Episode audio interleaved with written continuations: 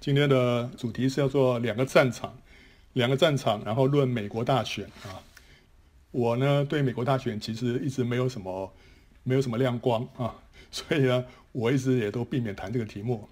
那但最近呢有有网友说希望我能够谈谈这个题目，那因为啊、我刚好有其他方面的感动，那想说哎就顺便好了，一起啊啊谈这个两个战场啊。保罗他说了，他快要殉道之前，他讲了这么一句话，他说：“那美好的仗我已经打过了，当跑的路我已经跑尽了，所信的道我已经守住了。从此以后，有公义的冠冕为我存留，就是按着公义的审判的主，到了那日要赐给我的，不但赐给我，也赐给凡爱慕他显现的人。”所以保罗在他临终的时候呢，他为他自己的一生啊，他下了这样的一个。结论：美好的仗当跑的路，还有所信的道。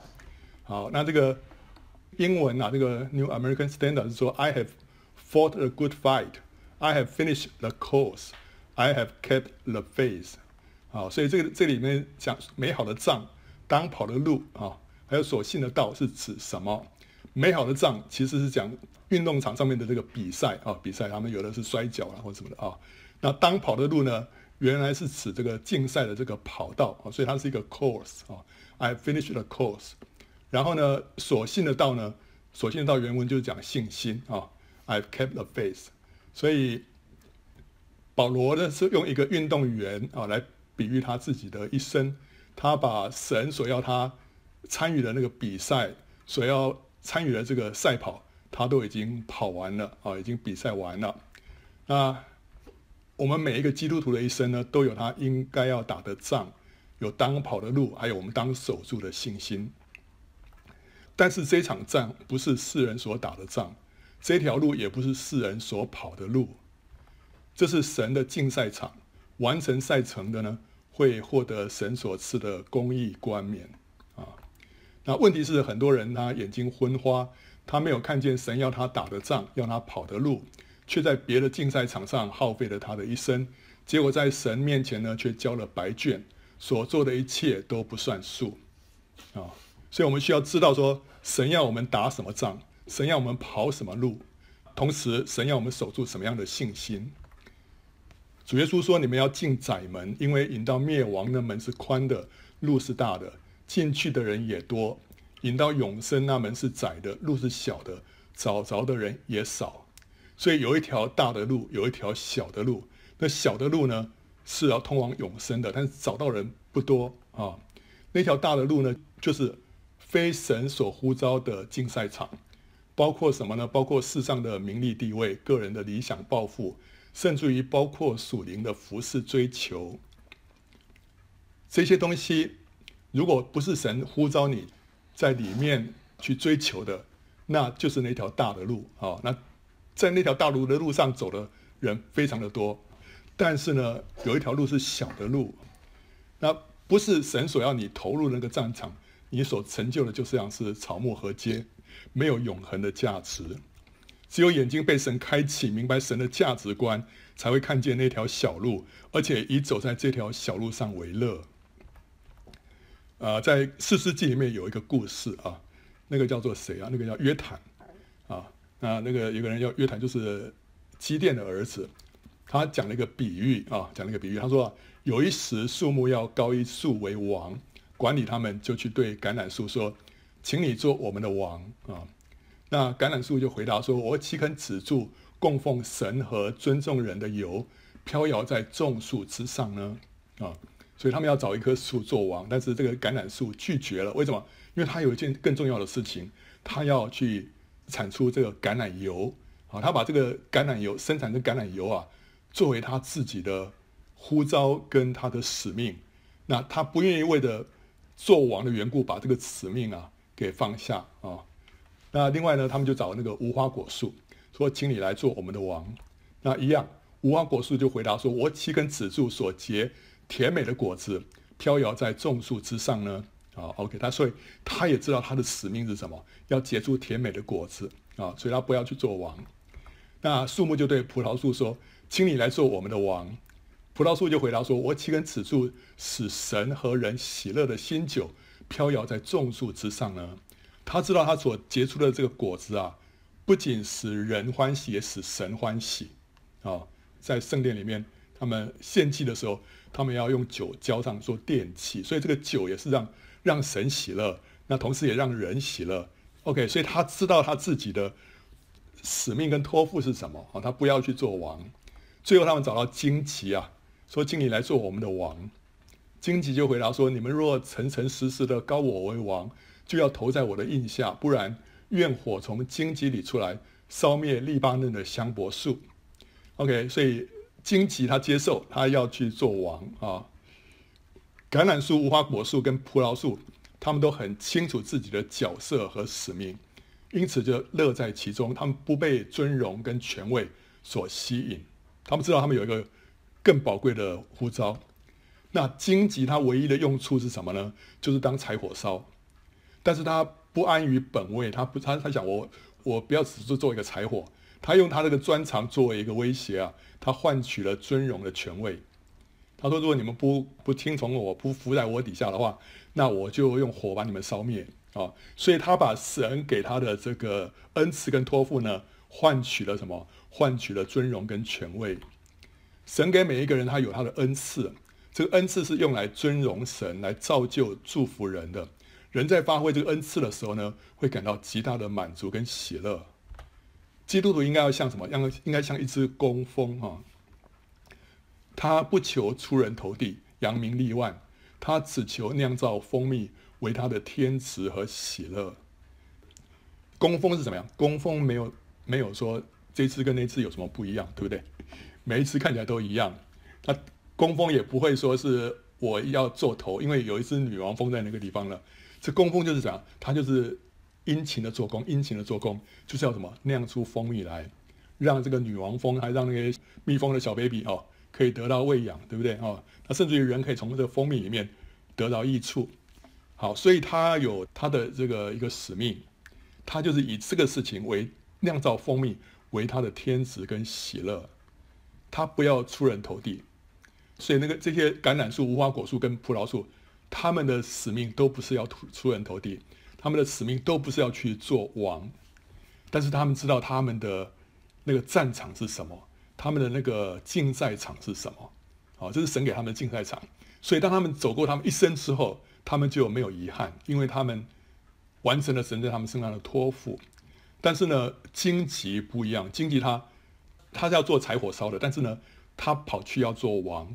哦，他认为做王是是他的更大的兴趣，哦，所以他他即使他做王了，但是在神面前没有任何价值，人如果借着恩赐来换取名利，就会偏离了正路，这就是主所说他所不认识的那一班人啊。主说啊，当那日必有许多人对我说：主啊，主啊，我们不是奉你的名传道，奉你的名赶鬼，奉你的名行许多异能吗？所以这些人有什么？这些人有恩赐的。他们用神给他们的恩赐，去换取了什么名利啊？我就明明的告诉他们说：“我从来不认识你们，你们这些作恶的人，离开我去吧。”所以，我们需要知道神给我们什么样的托付，什么样的恩赐，但是呢，是用在容神益人的事上啊。这个是一九八一年这个奥斯卡最佳影片《火战车》。啊，所根据的那个原型人物啊，就是叫埃里克·利德尔啊，右边这个是那个本人啊，这他的真实故事。那这个利德尔，他的父母亲是从苏格兰到中国去宣教，在天津呢就把他生下来了。那后来他回到英国啊，啊，他知道神呼召他是要借着赛跑来荣耀神。那当每次他在赛跑的时候呢，他就会感受到什么？他感受到神的喜悦在他的身上。所以他知道说，这个神在他身上的一个托付。那他是一九二四年巴黎奥运会一百米短跑的夺金热门人物。那时候英国啊，把希望放在他身上。可是因为赛程排在星期天，他为了守主日呢，放弃参赛，以至于举国哗然，攻击他说不爱国啊。但是呢，神后来为他伸冤，神随后让他参加一个比较不拿手的一个四百米的赛跑。结果居然就一举夺得金牌，呃，见证了神的伟大跟信实。所以他为着神的缘故，他可以放下，但是神呢，就尊荣这个尊荣神的人哦，让他得着这个金牌哦。那他得到金牌之后，第二年他就跟随这个父母的脚踪啊，到中国去宣教。那第二次大战期间，他就被囚禁在日本的集中营里面。那他成为集中营里面的领袖啊。他在里里面呢，充分的彰显了基督的美德。他无私无我，从未讲过一个人的坏话，赢得营中所有人的尊敬啊。他在二战结束前五个月病逝于集中营里面，有人为他做见证说，他是他们所见过最像耶稣的一个人啊。好，所以他呢，神在外面有一个呼召，让他去参加那个赛跑，他知道这是神给他的一个托付，但是在里面他另外有一个战场，在那个战场里面，他也成为得胜者，彰显了基督的荣耀啊。好，所以这个人他知道他的他的赛程是什么啊，不管是里面的战战场或者外面的战场，他都得胜。那前几个礼拜啊，我们有提到有一个纪录片啊，叫《旷野之歌》啊，一个徐妈妈的故事。这个主人翁徐妈妈，她幼年的时候因为目睹日军的暴行而精神失常。结婚之后呢，她仍不时发病闹事，所以她丈夫跟那个村民啊都受不了了，后来打算把她杀害啊，打算把他骗到一个山崖那边，把他推下去，让他摔死啊。可是那天晚上他做了一个异梦。有一个白衣人啊，摸他哦，摸他摸了三次三下吧，就他突然就整个心智呢就恢复过来了，然后突然明白说那些村民想要害他，所以他就逃脱了那场阴谋。他从他们面前走过去，就那些人都没发现他，他就他就逃掉了哈、那后来他先生就后悔了，就把他再接回去。他一直到五十多岁啊，才在一间教会里面找到当年救他的恩人，就是主耶稣。因为他那时候到处找哦，他想说这个白衣人到底是谁哦？到底是谁？结果呢，有一次他坐火车啊，有一个人他不知道是跟人家呃讲话，那那个人大概觉得他身上这个特质很很特别，就问他说：“请问你是基督徒吗？”哦，那那个那个徐妈妈就说：“哈，基督徒？什么叫基基督徒？哦，然后然后基督徒就信耶稣啦。啊，耶稣是谁啊？哦，结果那个那个火车的那个车长啊，就说：啊，你要找耶稣啊。”啊，你要找耶稣的话，就到前一站、下一站啊、哦，在那边下车。你到那边你会会找到耶稣了，所以他就下去找。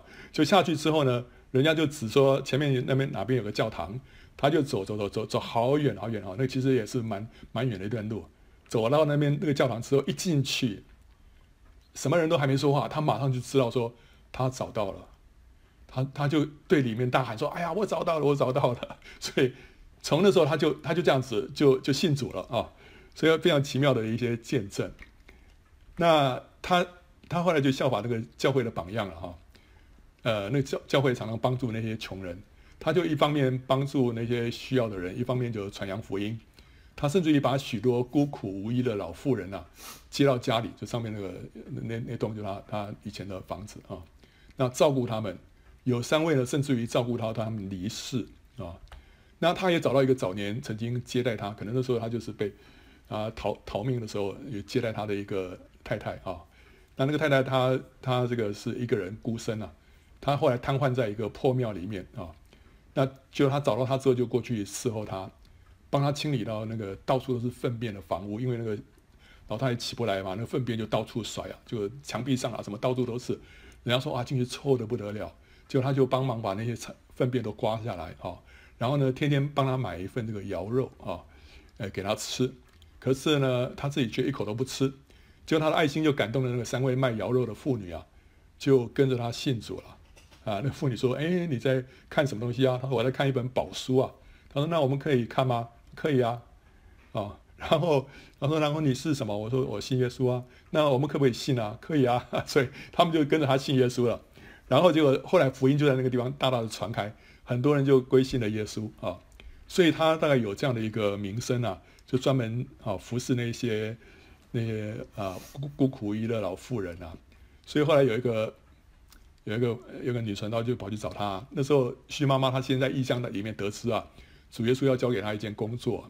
不久以后，一个女传道就哭着来找他说，在两百公里以外啊，一个叫地方叫摩摩敦，有一位刚刚信主的老姊妹叫范建秀，瘫痪在一个小屋子里面哦，就是右边那栋。然后呢，儿女都不照顾她。她几乎要饿死，那徐妈妈知道这就是主给她的工作，所以她就一口答应，就跑去照顾这个范建秀啊。那徐妈妈先是跟这个范建秀同住啊，住在他这个小屋里面。可后来这个范建秀呢，发脾气啊，就赶她走。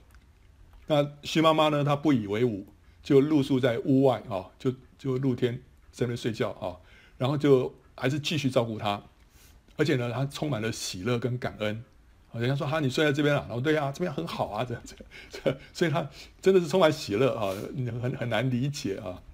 然后三年之后，村民受到徐妈妈的感动啊，就把这个范建秀旁边的一个没有屋顶的破屋啊，打开给徐妈妈住，就旁边这栋啊，这个本来是栋废弃了啊。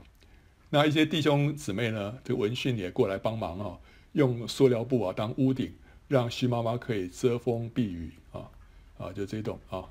然后来在上面把它搭了这个塑料布啊，好了，那结果有一次啊，这个徐妈妈外出去聚会，主日早上她去聚会，结果主耶稣呢亲自向范建修显现，范建修那时候就看到有个穿白衣服人靠近，然后呢，他灵里面就知道这个是耶稣啊，那那时候他就伸手想要盖住身旁的这个便桶啊，主耶稣却拦住他说：“孩子，我不嫌脏啊。”那耶稣又下山去挑了一担水，倒进缸里面，用细细的火呢烧了一壶开水，蹲在地上跟他说了许多安慰话。范建秀从来没有见过这么温柔恩慈的人，他的心就被触摸了，生命从此充满了盼望。那他从此就开始信赖徐妈妈，两个人就成为亲密的姐妹，每天唱诗赞美祷告，小屋就成了他们的天堂。八年之后呢，当地政府叫范建秀的儿子。去领取补助啊，盖了两间屋子啊，将自己的母亲接回去奉养。他说：“你不能老是让一个陌生的老太太照顾你，你妈妈，你要自己啊，把她接回来。”所以他就把她接回来了。那这两个老人呢，是百般不愿意分离啊。但这个儿子呢，他是害怕乡人的批评他不孝啊。他说：“我这个都已经传出传了多少里，都知道他他这个人不孝啊。”所以他他就不愿意他们再在一起，硬是把他们拆散啊。可是大概一年之后，徐妈妈跟范建秀啊，就先后被主接去了。这个纪录片啊，到目前还没有公开上映，所以大家到网络上去找啊，找不到，只能看到预告片啊，完整的是看不到。那我因为有一个朋友，他是他是当中的一个同工啊，他们一个很重要的联络人，他就私底下把这个东西先给我看一下啊，所以我可以看到。那当然，他目前还没有公开，也不晓得什么时候要公开。为什么呢？因为好像可能中国政府现在对这个片子啊有开始注意了，所以呢，他们希望低调一点，不要引来一些麻烦，所以一直还没有公开上映啊。那我就是把这个里面的一些过程跟大家讲一下啊，因为我觉得这个见证非常的宝贵。这个须妈妈她打了神所要她打的美仗啊，她跑了神所要她跑的路。守住神所要他持守的信心，他的恩赐很显然是在于怜悯人。保罗说啊，怜悯人的就当甘心。这须妈妈的确是做的心甘情愿，不但毫无怨言，也充满了喜乐。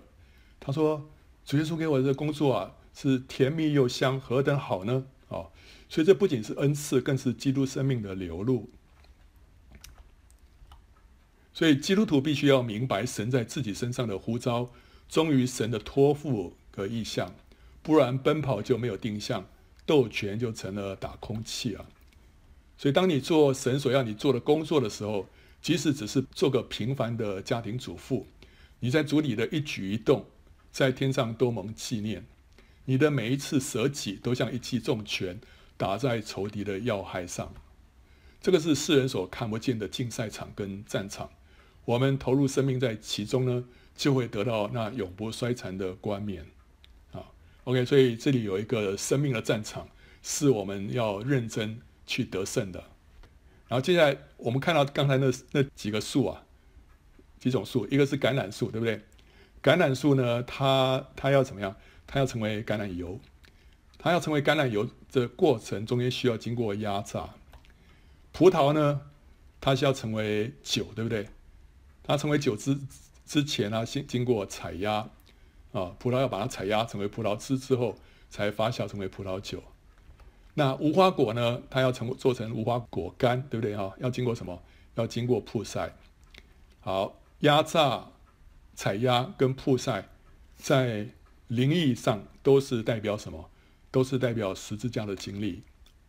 我们这个人需要经过十字架经历，我们才能够产产生出橄榄油、葡萄酒跟无花果干。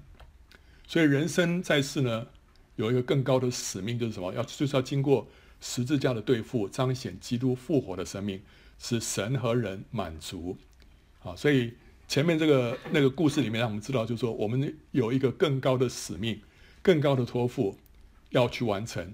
途径是什么？要经过十字架，需要被破碎啊，需要被倒空。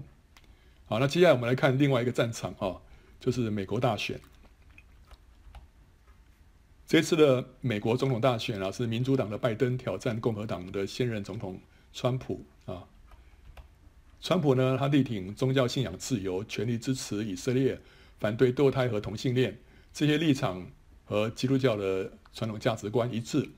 所以呢，保守派的基督徒大多支持川普啊，而还有许多先知也都发预言啊，声称川普是神所拣选的器皿，要将美国带向合神心意的正路，他一定会连任。反过来讲，如果拜登当选的话，对美国还有以色列而言，都会是一场灾难啊。可是呢，这个川普这个人呢、很有争议性，他这个人个性啊，他狂妄自大啊，他任性。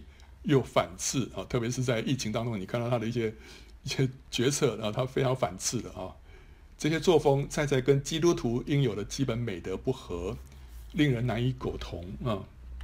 所以呢，当川普的支持者极力的吹捧他，将他奉为救世主的时候，许多人对基督教的价值观就开始感到错乱，发现基督徒可以为了要达到特定的目的，可以牺牲原则。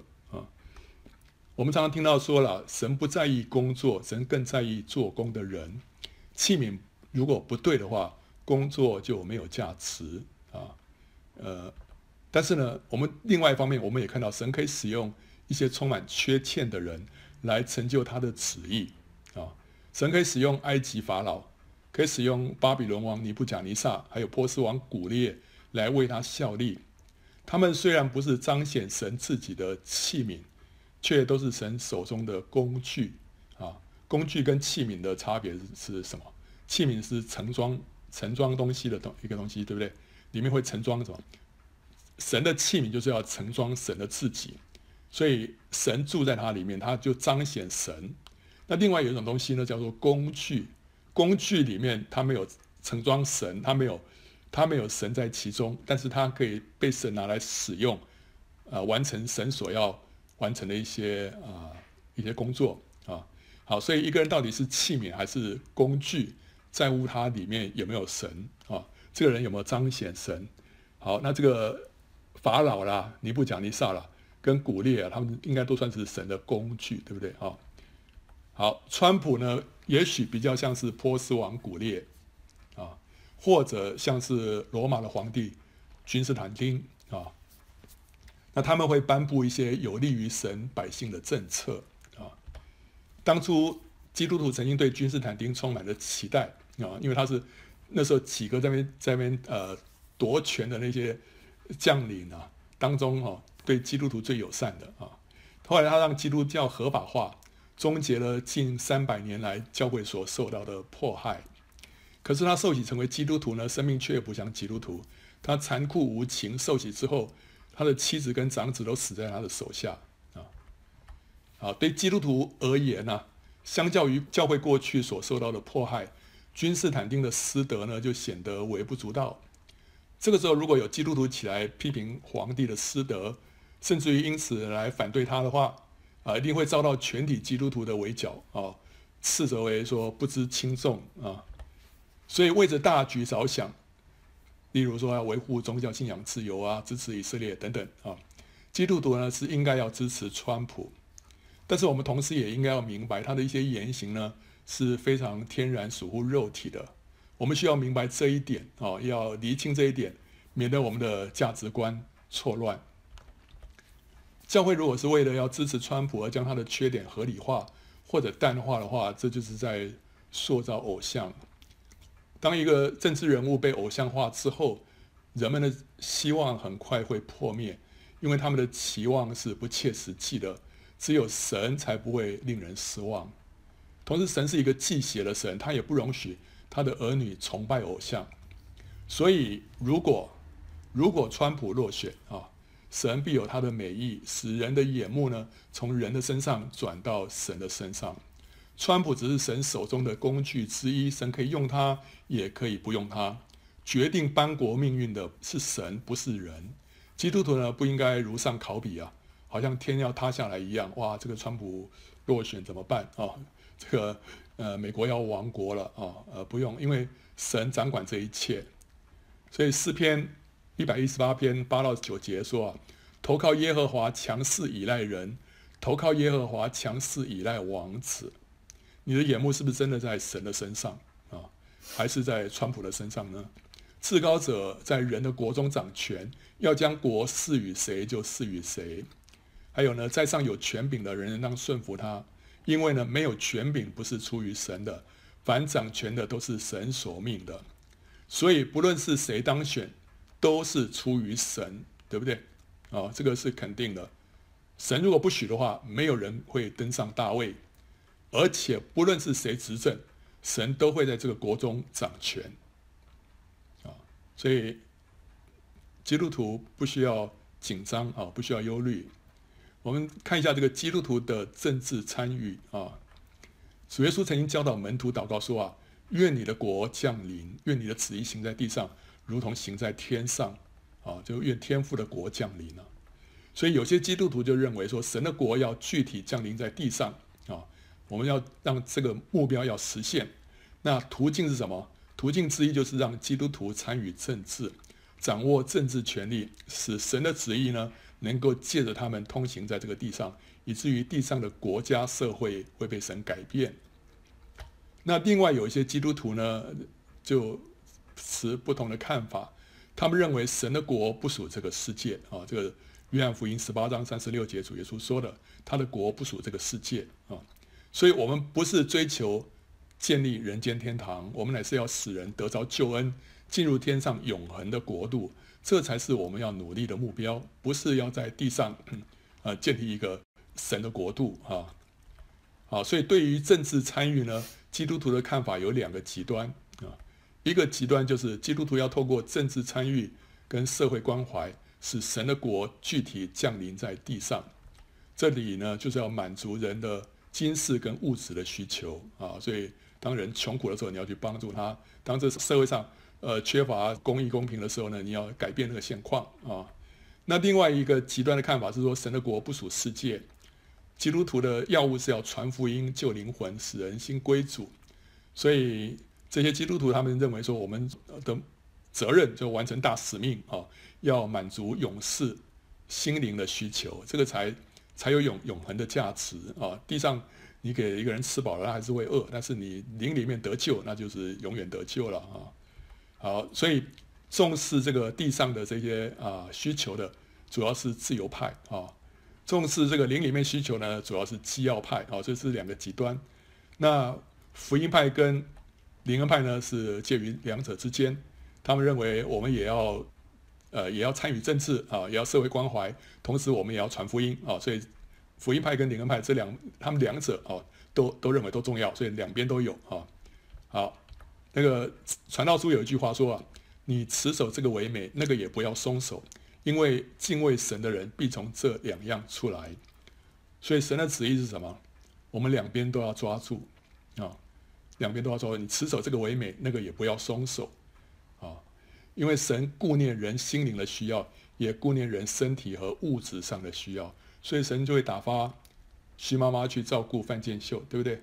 范建秀，你在想，哎呀，这只不过一个粗心的一个老太太，有这么重要吗？但是在神的眼中，她非常宝贵啊，所以，所以他差派徐妈妈去去照顾她，你就会觉得说，哇，神神真的是看顾那个最最小的一个，他将残的灯火他不吹灭。哦，这个压伤的芦苇，它不折断的。好，那徐妈妈也在服侍他的过程当中呢，得到他的冠冕啊。啊，主耶稣那时候啊，到旷野去啊，结果后来有些人就跟去了，跟去之后就就要就想听他讲道嘛。他说众人知道了就跟着他去哈，耶稣便接待他们，对他们怎么样讲论神国的道，医治那些虚医的人啊。然后呢，日头快要平西啊，十二个门徒来对他说：“请叫众人散开，他们好往四面乡村里去借宿找吃的，因为我们这里是野地。”耶稣说：“你们给他们吃吧。”哦，所以你看到主耶稣他满足人心灵上的需要，他传给他们传天国的道，对不对？但他也顾虑到人的身体跟物质上的需要，他医治那些需要医的人，他呢也让他们要吃饱。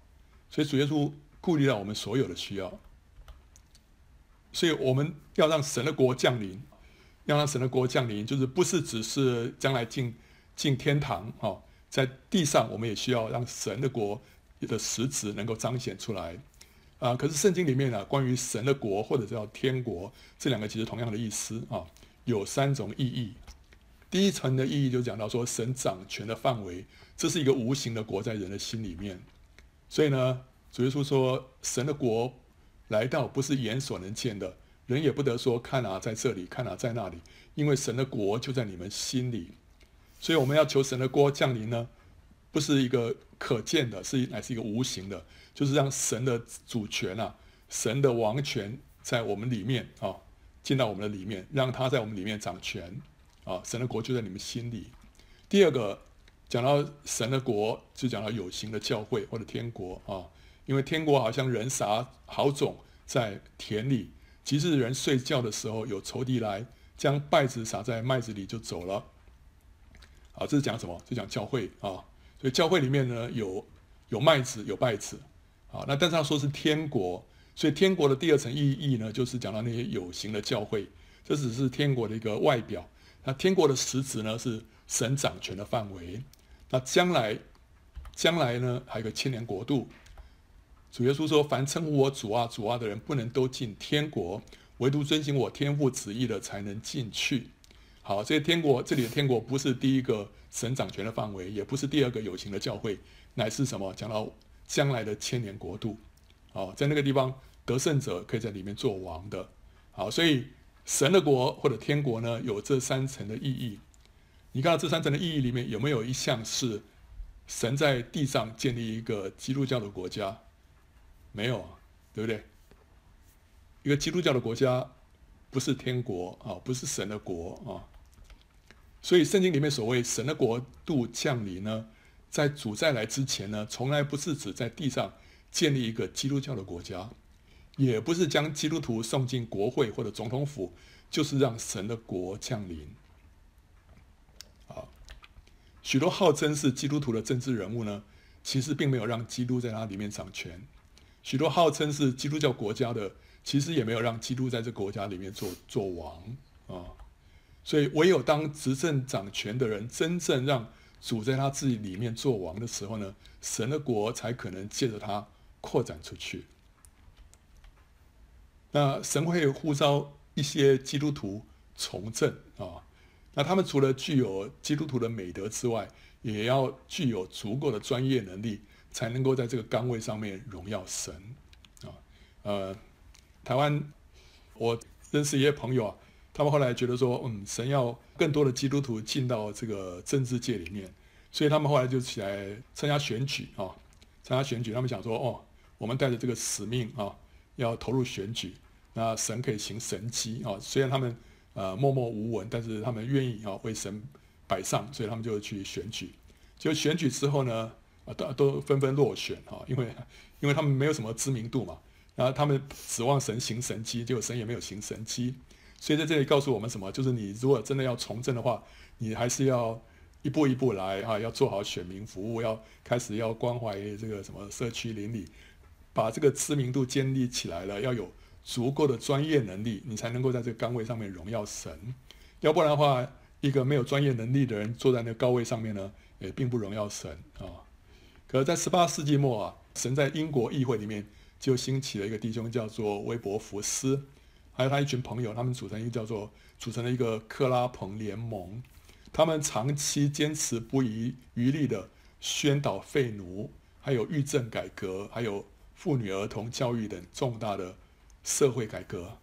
啊，还有他们也大力推动海外福音宣教事工，从而对英国乃至世界产生了重大的影响。所以这是一个有神呼召在政治界里面为神发光的人哦，他有有呼召，有那个美德，他有这个专业。那这是神呼召他们投身的战场啊。那其他基督徒呢？虽然没有被呼召投入政治界，我们仍然有责任为在上执政者祷告，使我们能够敬虔平安的度日。所以呢，这次美国大选啊，呃，虽然很多人他们不是在政治圈里面，但是基督徒啊那些就非常的这个热情啊，就是为了这个选举啊迫切祷告啊。但是我们需要提提防这个撒旦的诡计。美国大选呢，牵动了许多基督徒的心，因为它的结果会影响到整个世界。所以呢，就会带着负担，积极从事征战的祷告，啊，要对抗空中属灵气的恶魔。所以呢，不仅是美国的基督徒，连美国之外的基督徒呢，也为这件事情祷告啊。但是我们要非常小心啊，不能在血气当中征战。任何仇恨、苦毒的心态，都是撒旦所设的陷阱，要使代祷勇士厉害半跌啊。所以，什么叫做？在血气中征战啊，你里面对于这个敌对阵营的人里面充满了仇恨跟苦毒啊，这就是在血气当中征战了啊。这场这个选战啊，已经造成了许多的家庭分裂、教会分裂，甚至于国家也分裂。这个整个仇恨跟杀伐之气沸腾。那基督徒呢，绝对不能为了打赢选战，却输在另外一个战场。基督徒有外在的战场，也有里面的战场。外在的战场的胜负是一时的，里面战场的胜负才是永恒的。外面的战场是显而易见的，里面的战场却是一条不明显的小路。所以这个选战是一个外面的战场。我们很多人希望川普得胜，川普得胜，对不对？好了，但是另外还有一个战场在我们的里面，这是很不很不明显的。我们需要在生命里面得胜。里面的战场是什么？就是学习生命的功课，背起自己的十字架，放下天然的意见、喜好、选择，顺服神。这一场内在的战场的胜负呢，别人也许不知道，但是神却完全知道。他也非常喜悦我们在这当中得胜啊。所以保罗他说啊：“我是攻克己身，叫身服我。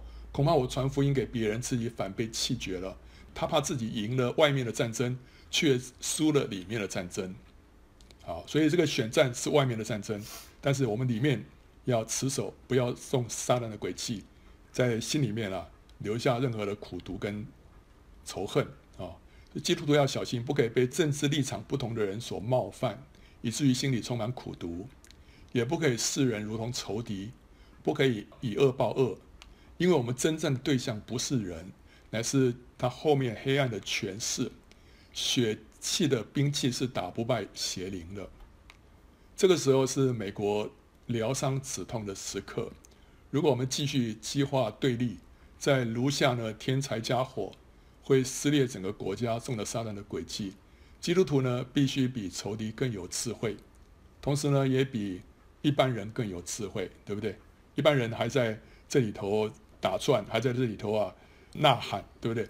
但基督徒要知道，我们不要陷入血气当中啊，不要给撒旦留地步。那另外，这次的选举啊，让我们很困惑的是，先知预言的落空啊。关于这次的先知预言啊，许多颇负盛名的先知都预言说，川普一定会当选。那这些人应该不是假先知，因为根据过去的记录啊。他们具有一定的公信力，而且许多人也真的是正直爱主的人，跟主都有亲密的灵交，会听到主对他们说话的啊。所以，如果川普的落选成为定局的话，那这些预言我们应该要如何解释呢？难道这些先知都受了迷惑吗？哦，这是一个很大的问题啊。在尘埃尚未完全落定之前呢，我们暂时先不讨论这个令人困惑的问题。但是神有可能啊，借着这个事情啊，再传递一个警讯。什么警讯呢？就是要基督徒不要过度依赖先知的预言，不加分辨就跟着预言的风起舞。先知是神在教会里面设立的五大职事之一，为了要造就成全信徒，使信徒啊、能够各尽其职啊，各尽功用。那这项先知的职事在啊、是在二十世纪的中叶啊，因着圣灵的浇灌而被恢复的。之后呢，就在灵恩派的教会当中呢，渐渐扮演越来越重的角色。那先知们也常常互相交流，组成团队，举办先知特会，不定期的发布预言信息啊。但现在似乎有一个趋势啊，就是许多信徒过分依赖先知的预言，超过个人从读经祷告当中直接领受神的引导。有些团体甚至于鼓励信徒认真听先知的每一篇预言。却不鼓励信徒认真读经。那信徒在缺乏圣经真理的基础之下，大量接受这些预言，就没办法分辨其中的真假，灵性没有被建立在坚固的根基上面。这个现象在末世会越演越烈，以至于给假先知大开方便之门，迷惑神的儿女。大量接受先知的预言，却不读圣经。也会给网络谣言留下地步，以至于呢人心惶惶。有些人传言啊，呃，什么样呢？就是 COVID 十九啊，疫苗还有跟跟敌基督的六六六兽印呢有关啊啊，说这个新冠疫情呢其实是一场大的骗局啊，根本没这回事，目的就是要全世界的人都接种，其实是六六六印记的这个疫苗。那人一旦接种呢，结局就是硫磺火湖，永远沉沦。啊，好，所以这种阴谋论四起啊，啊，这个谣言满天飞。但是我我们如果了解启示录的话，就会知道说，六六六印记啊，是末后七年到了三年半的时候才会被下令接受的，啊，目前末后七年还没有开始，敌基督也还没有出现，现在接种疫苗说什么也不可能是六六六印记，对不对？所以现在不可能是六六六印记了。那基督徒如果听信谣言，不加分辨，就一概拒绝接种疫苗的话呢，势必会形成一个什么防疫的破口，然后呢，成为全民公敌。哇，基督徒就是基督徒不接种，然后其他人都接种，结果那个疫情再再继续扩散的话，都是基督徒的错，对不对啊？给社区带来威胁啊，所以这样会给基督徒招来这个无谓的逼迫，也成为传福音的绊脚石啊。有些基督徒啊，没有看出神是借着疫情要基督徒转向内室与主相交，却以为这个是魔鬼的作为，以至于坚持在疫情吃紧的时候呢，维持现场聚会。这是一种十分反智的行为，让社区承担更多感染的风险。这实在不是一个美好的见证。韩国的新天地教会就是一个明显的例子啊。所以基督徒一定要明白圣经，才不会被各种。各样的这种猜测，还有阴谋论带着团团转。啊，有人怀疑啊，哇，这个拜登的这个副手贺锦丽啊，会不会是敌基督啊？好了，那我们需要了解圣经。根据圣经，凡是和敌基督有关的字眼都是阳性的，所以可见敌基督不可能是女性，一定是男的啊。还有呢，有人怀疑敌基督不是一个人，而是一个邪恶的组织啊，像是。光明会啊，这个共济会啊，哈，但是圣经里面说六六六呢是一个人的数目，it is the number of a man 啊，是一个人的数目啊，所以呢，敌基督不会是一个组织或者系统，而是一个人啊。还有呢，有人认为敌基督会出自中国啊，好，但是呢，根据圣经啊，敌基督一定是出于大淫妇所做的那七座山。又是出自幕后的十国联盟，这些都是指什么呢？都是指在罗马帝国的范围之内，所以绝对不可能是指中国的。中国在圣经里面没有那么，呃，再说没有那么重要啊，因为从从开始到末了，圣经里面的这个核心都是在中东啊，在欧洲那个范围之内啊啊，绝对不可能到最后突然冒出一个中国啊，圣经里面从来没有这样预言过的。所以我们要知道说，虽然。中国面临很多的这个逼迫啊，但是呃，敌基督不会从中国出来的。那有一些人可能是众多的小敌基督之一，却不是末日的那个那敌基督啊。那另外也有人自称是幕后的那两个见证人啊，但是我们查读圣经也知道说，那两个见证人是在最后三年半才突然出现的，而且呢，只会传到一千两百六十天，绝对不是现在就开始自吹自擂的，那绝对是假先知。所以基督徒一定要明白圣经，啊，所以我们讲世界的结局已经定了，主再来的日子呢已经越来越迫近，神的时刻表已经定了，不论是美国总统啊是谁当选，都不会改变这个时刻表。当南国犹大的罪孽越来越深重，即使那时候末年啊，到南国的末年兴起了约西亚这个明君。却仍然没有办法挽回国运，他的改革行动好像是冰山上面的一丝暖风啊，没有发挥太大的作用。在他过世之后不久，犹大就亡国被掳了。所以，即使川普连任，将美国拉回神心意中的正路，也没有改变这个世界所要面临的审判，因为我们离跑道的终点已经非常近了。一个人快要落地前才拉开降落伞，已经是于事无补了。